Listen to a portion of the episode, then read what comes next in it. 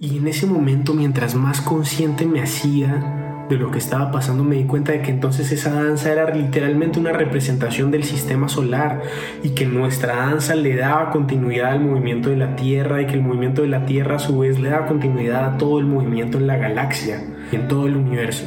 Estás escuchando Pensamiento Espiral, el podcast donde desaprendemos, descolonizamos y despertamos para sanar nuestra relación con la Madre Tierra. Bienvenidos y bienvenidas a un nuevo episodio de Pensamiento Espiral. Mi nombre es Juan Diego Beltrán y el día de hoy traigo un episodio muy especial que surge pues de una necesidad de, de, transmitir una reflexión y un mensaje derivado de cosas personales que he estado también sintiendo y viviendo, pero que pues viendo los tiempos en los que estamos ahorita, donde hay, mucha, mucho miedo, hay mucha oscuridad, hay mucha violencia, pues es normal que si está pasando en el mundo algo difícil y un momento y un proceso complicado en diferentes partes del mundo, no tendría nada raro que también internamente y personalmente a nosotros nos esté pasando algo emocionalmente, ya sea tristeza, angustia, depresión, miedo. Y en ese sentido el mensaje, el episodio de hoy está dedicado a esas personas que de pronto este mensaje les pueda servir, les pueda resonar, les pueda ayudar de alguna forma. Concretamente lo que vamos a estar hablando hoy es una historia, quisiera contarles y compartirles la historia de cuando tuve la experiencia de visitar y acudir a una ceremonia ancestral de danza sicuani en el resguardo Huacoyo más o menos en, abril de 2021, pues que estuve acompañado de uno de los chamanes más impresionantes, de los abuelos, de los saberes ancestrales más poderosos, más renombrados, más sabios que he tenido el honor de conocer y acompañado pues de la medicina del yopo, obviamente. Entonces hubo también una experiencia mística, una experiencia, una experiencia trascendental que yo creo que hasta el día de hoy me enseñó muchas cosas y me, ha, me cambió en muchas formas, en cuanto a la forma en la que manejo mis emociones o la forma en la que me acerco a la tristeza y a la depresión o incluso al miedo y a la angustia en algunos momentos. Entonces, vamos a hablar mucho sobre esa historia y pues cuáles son esos, ese mensaje o esa reflexión importante que me gustaría compartir con todos ustedes y a quienes les pueda resonar, ¿no? Pero pues antes de eso, recordarles que por favor se suscriban, denle clic a ese botón rojo, no saben de verdad lo mucho que nos ayuda para poder seguir creando contenido, para poder eh, expandir el alcance de lo que estamos haciendo, los mensajes de los saberes ancestrales y sobre todo de compartir lo que nosotros consideramos que es la voz de la Madre Tierra en sí misma. Entonces suscríbanse, también recuerden que nos pueden encontrar como arroba piensa espiral en todas nuestras redes sociales, en Twitter e Instagram, estamos en Patreon, ¿sí? Eh, y bueno, y eso me lleva justamente a hacer también, antes de empezar, un anuncio súper, súper importante que nos emocionó un montón y es que quisiéramos darle un agradecimiento especial y con todo el amor y el cariño del mundo a Luis Mateo Fernández que se acaba de sumar a nuestra comunidad de Patreon, a nuestra comunidad de mecenas para, para darnos apoyo y permitirnos seguir existiendo como proyecto, ¿no? Periodístico, investigativo y creativo, ¿no? Entonces, le agradecemos muchísimo a, Luis porque gracias a él este episodio y muchos otros que vendrán a continuación están siendo posibles. Entonces, extenderles también la invitación a quienes se quieran apoyar, ¿no? A confiar también en este proyecto de la forma en la que Luis lo está haciendo para poder seguir transmitiendo esta palabra, para crear una red cada vez más grande y para poder buscar justamente como es el propósito de todo lo que hacemos en este canal, sanar nuestra relación con la Madre Tierra. Entonces, sin más, entramos de lleno en el episodio. Un poquito de contexto. Ya, ya mencioné algunas, alguno, pues una comunidad indígena, una medicina, ¿no? Más o menos, en, como decía, en abril de 2021, hace un año exactamente, tuvimos la oportunidad, gracias a Angélica, de, de, pues, de recibir una invitación a una ceremonia ancestral que se lleva a cabo por ahí unas dos o tres veces al año en el resguardo Huacoyo. ¿Dónde queda el resguardo Huacoyo? Para quienes no conocen, el resguardo Huacoyo está ubicado en el departamento del Meta, que está hacia el este de Colombia, muy cercano a la frontera con Venezuela. ¿Y quiénes son el pueblo sicuani? ¿De dónde vienen? Pues como decía, principalmente están ubicados en los departamentos del Bichada, del Meta, del Casanare y Arauca, que como digo están en el este, en esa columna este, en esa llanura, digamos. Se estima que la población sicuani es de unas 20.000 personas aproximadamente y que es equivalente más o menos a un 1.2% de la población total de comunidades indígenas de Colombia. Lo que es interesante del pueblo sicuani, pues a grandes rasgos su cosmovisión es, es, una cosa impresionante en el sentido de lo resiliente que ha permitido ser, ¿no? No solo ellos han estado expuestos a procesos de colonización, que ya sabemos lo complejos y lo, lo violentos que han sido en todo el continente, sino que aparte, pues como por la riqueza de recursos naturales que hay en esa región específicamente, hubo una fiebre de, la explotación del hule. El libro La Vorágine, lo dejo por acá, cuenta muy bien toda esa historia, ¿no? Pero fue un proceso donde tanto indígenas como locales de ahí se les sometió a un trato que fuera prácticamente de esclavitud y fue de mucha violencia, de mucho despojo y fue de, las, de los episodios más ruines de la historia de nuestro continente, diría yo. Y a pesar de todo eso, el pueblo sicuani sigue, sigue con sus cantos, sigue con sus tradiciones, sigue preservando la medicina del yopo, sigue teniendo unos chamanes impresionantes capaces de hacer obras milagrosas y curaciones imposibles que yo creo que no distan mucho en su complejidad y en su poder de las que hemos contado en este canal, como las de María Sabina o las de Pachita incluso. Entonces, han preservado eso. En ese sentido, pues una de, de las grandes cosas que también han permitido preservar, y acá para seguir contextualizando, pues esa es la continuación de la de la tradición y de la comunicación espiritual con la planta del yopo. ¿Qué es el yopo para quienes nunca de pronto han escuchado de esta medicina? Es una de las medicinas ancestrales, también comparable en su tradición histórica con el yagé de ese calibre.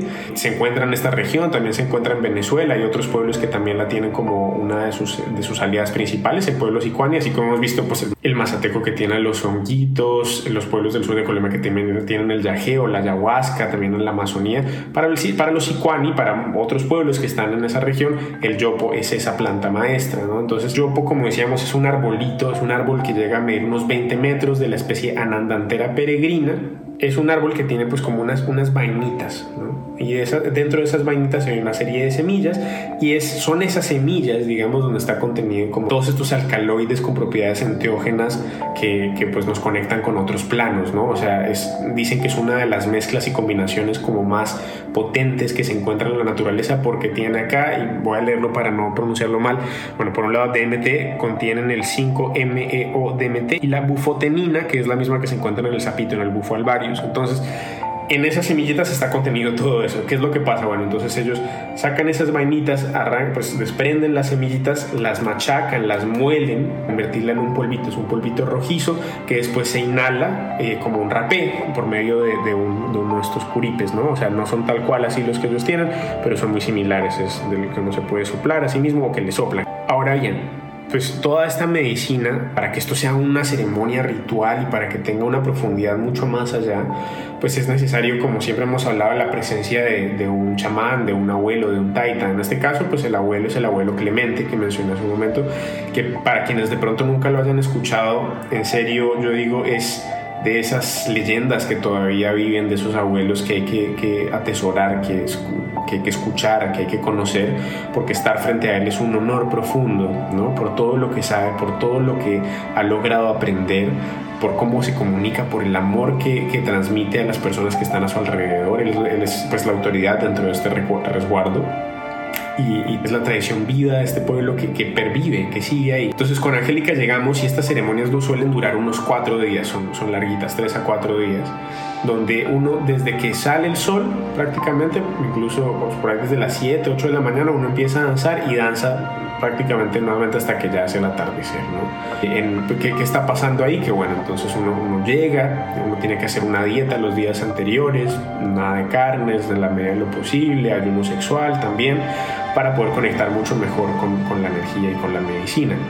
Uno entra pues al espacio sagrado donde ellos hacen las ceremonias y pues lo primero es como, bueno, el abuelo va, te, hace como, hace una especie de cantos, una especie de, prácticas con la respiración, por lo que yo he podido percibir, donde hace unos soplos y también te está limpiando de energía para luego permitirte acceder a la medicina. ¿Qué pasa? Ahí uno le dan al comienzo una, una, corteza de un árbol que se llama capi, que es la misma liana, digamos que, o la misma corteza de la que está conformada el brebaje de la ayahuasca, ¿no? Entonces, uno más que eso tiene un sabor muy amargo que yo no les alcanzo a describir lo amargo que es eh, y que naturalmente muchas veces solo con el sabor eso ya lo está haciendo a uno vomitar prácticamente, sí, aliviar como dicen, para limpiar en general y purgar el cuerpo, ¿no? Entonces, lo que dicen es que esta, eh, el capi, esta cortecita, te, te, conecta con la tierra y luego ya el yo, pues lo que te conecta con lo celeste. Eh, la experiencia pues realmente puede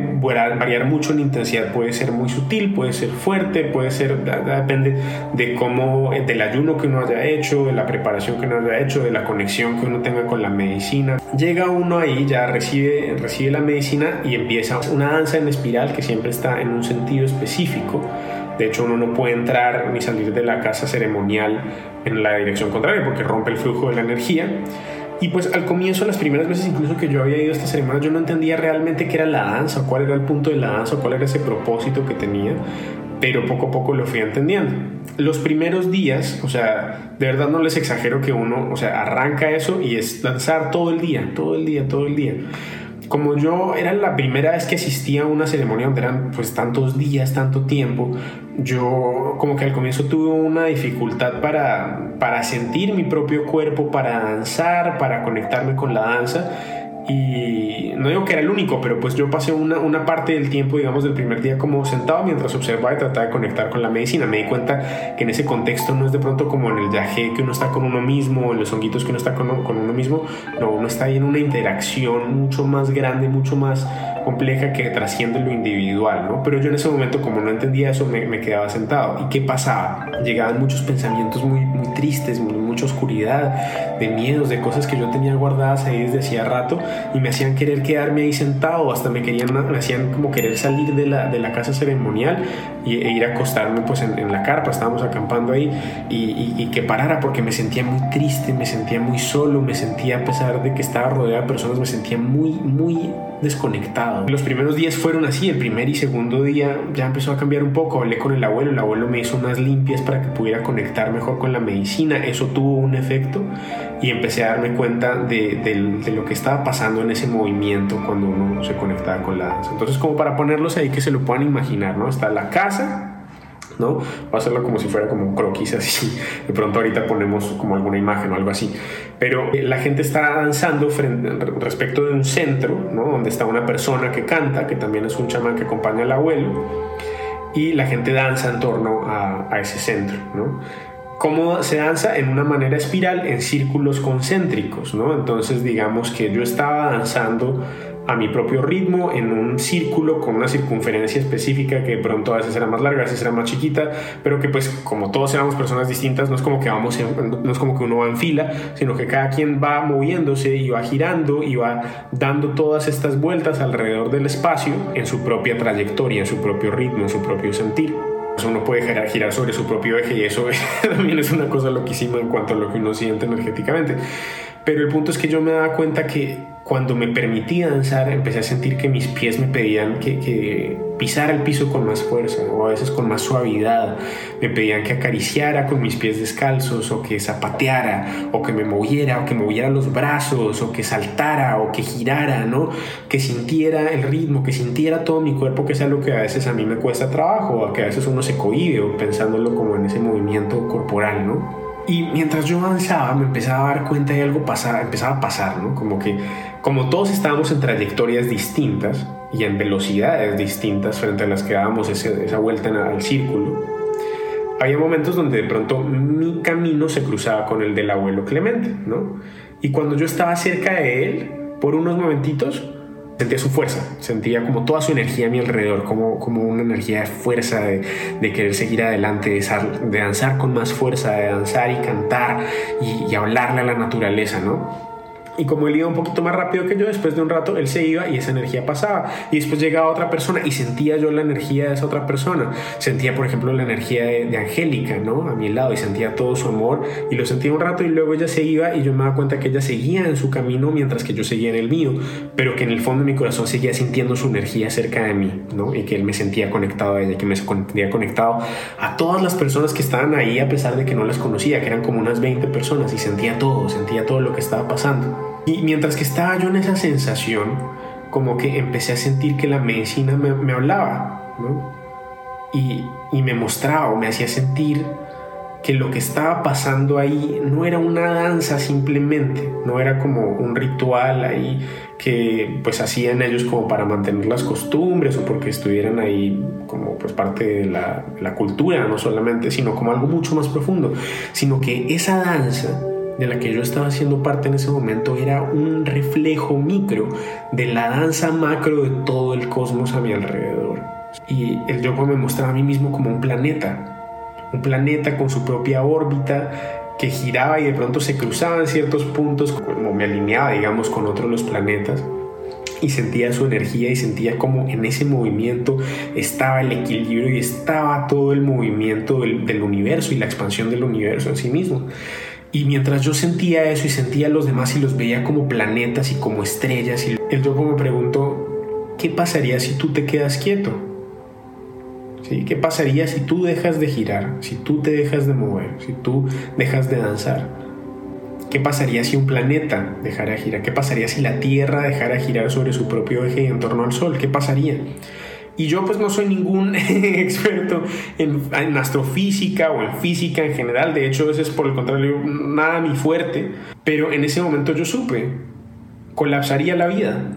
Si esa quietud llegase a pasar, la Tierra dejaría de ser viable, como forma de vida, afectaría también el movimiento de los demás planetas, afectaría al, sistema solar, afectaría muchas otras cosas. O si lo mismo, si el universo, también me preguntaba yo, si el universo se dejase de expandir en esa danza constante, cuando vemos también que las galaxias espirales se expanden de esa manera espiral, si se quedaran quietas, ¿qué pasa? Todo colapsaría. ¿Sí? Se contraería todo y la vida dejaría de existir. Y me decía, necesitas ver que en esta danza que tú estás haciendo estás también manteniendo el equilibrio de todo el universo. Entonces el yopo me mostraba ese movimiento, esa chispa que a ti te hizo pararte porque te sentías demasiado triste y que te está haciendo danzar ahorita. En esa chispa está Dios, en esa chispa estás tú, en esa chispa está la vida, en, ese, en esa chispa, en ese movimiento está la continuidad de todo el cosmos. Y en ese momento, mientras más consciente me hacía, de lo que estaba pasando me di cuenta de que entonces esa danza era literalmente una representación del sistema solar y que nuestra danza le daba continuidad al movimiento de la Tierra y que el movimiento de la Tierra a su vez le daba continuidad a todo el movimiento en la galaxia y en todo el universo. Empecé a sentir literalmente como cada átomo de mi cuerpo vibraba y como cada parte de mi cuerpo se movía y como cada parte de mi cuerpo me llamaba a superar esa tristeza, a vencer esa barrera de la quietud, ¿no? A, seguir moviéndome y empecé a danzar con más fuerza y empecé a sentir que cantaba con más fuerza y que mis pies vibraban y sentía la vibración de la tierra bajo mis, mis pies y en ese momento claramente empecé a sentir como todos esos miedos, esas preocupaciones se hacían más chiquitos y más chiquitos y más débiles y más débiles, porque me di cuenta de que cada fibra de mi ser quería vivir, que cada fibra de mi ser quería moverse, que cada fibra de mi ser naturalmente y de cada uno de nosotros está naturalmente inclinada al movimiento, a la expansión, a crecer, a no quedarse quieta. Y cuando, cuando nos movemos, toda esa fuerza se regocija de que lo estamos haciendo y nos va a dar más fuerza para trascender los, miedos, las preocupaciones, los problemas. Ahí supe entonces la importancia del movimiento de todo el cosmos, que es preservar la vida, Mientras más nos movamos, más vida vamos a tener dentro de nosotros. Mientras más nos movamos, más fuerza vamos a tener. Mientras más nos movamos, vamos a sentirnos más conectados con todo lo que está a nuestro alrededor y con la divinidad. Y ese también es el punto de la danza y el punto de danzar y preservar esta tradición de los Ikuani. Dicen ellos que también en ese momento uno está, puede manifestar cambio, puede manifestar, puede manifestar amor, puede manifestar las cosas que necesita la tierra también para, para seguir existiendo, para preservar su equilibrio. Y me acuerdo mucho sentir como, bueno, yo no soy una persona muy alta que digamos, más bien soy más bien bajito. pero en ese momento en el que yo me sentía en tanta conexión y que danzaba con toda la fuerza de mi ser, empecé a sentir que estaba flotando yo sé que suena loquísimo, pero de verdad sentí que estaba flotando. Y, y había gente que mide, yo mido como, mido poquito, pero había gente que medía, había en particular como dos o tres personas que medían como 1,90 o no sé, más incluso.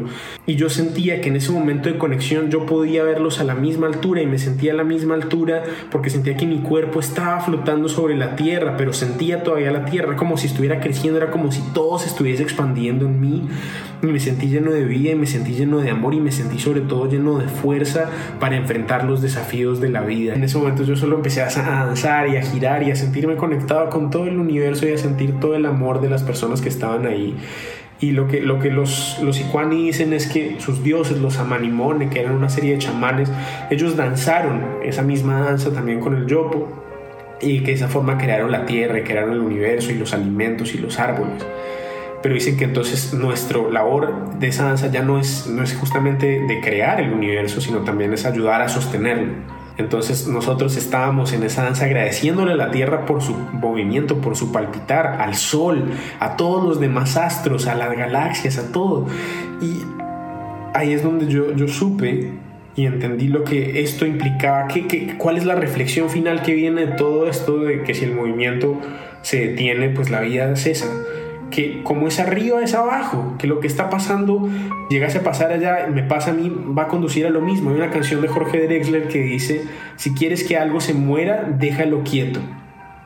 Y yo entendí que los días anteriores donde yo me había quedado ahí quieto, encerrado, sintiendo tanta tristeza, sintiendo tanta angustia, llegando al borde de, de, de lo que mis emociones y mi cuerpo me permitían sentir, no era sostenible, que yo mismo me estaba decidiendo quedar en ese lugar que yo no estaba decidiendo moverme hacia otro lugar.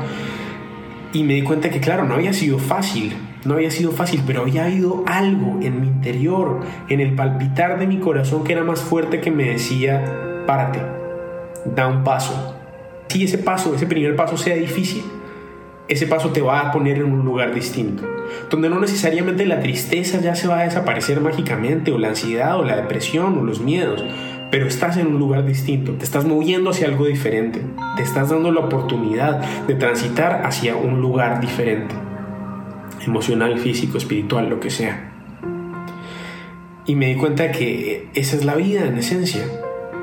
La vida está en ese movimiento, en el momento en el que nos rendimos en el momento en el que nos quedamos quietos y dejamos de conectar con ese impulso y con esa chispa primordial, que lo que yo sentía que el movimiento era de las estrellas, que el movimiento gravitatorio de los planetas era Dios, en el momento en el que nos desconectamos de eso, ahí perdemos todo, ahí morimos, ahí nos desconectamos.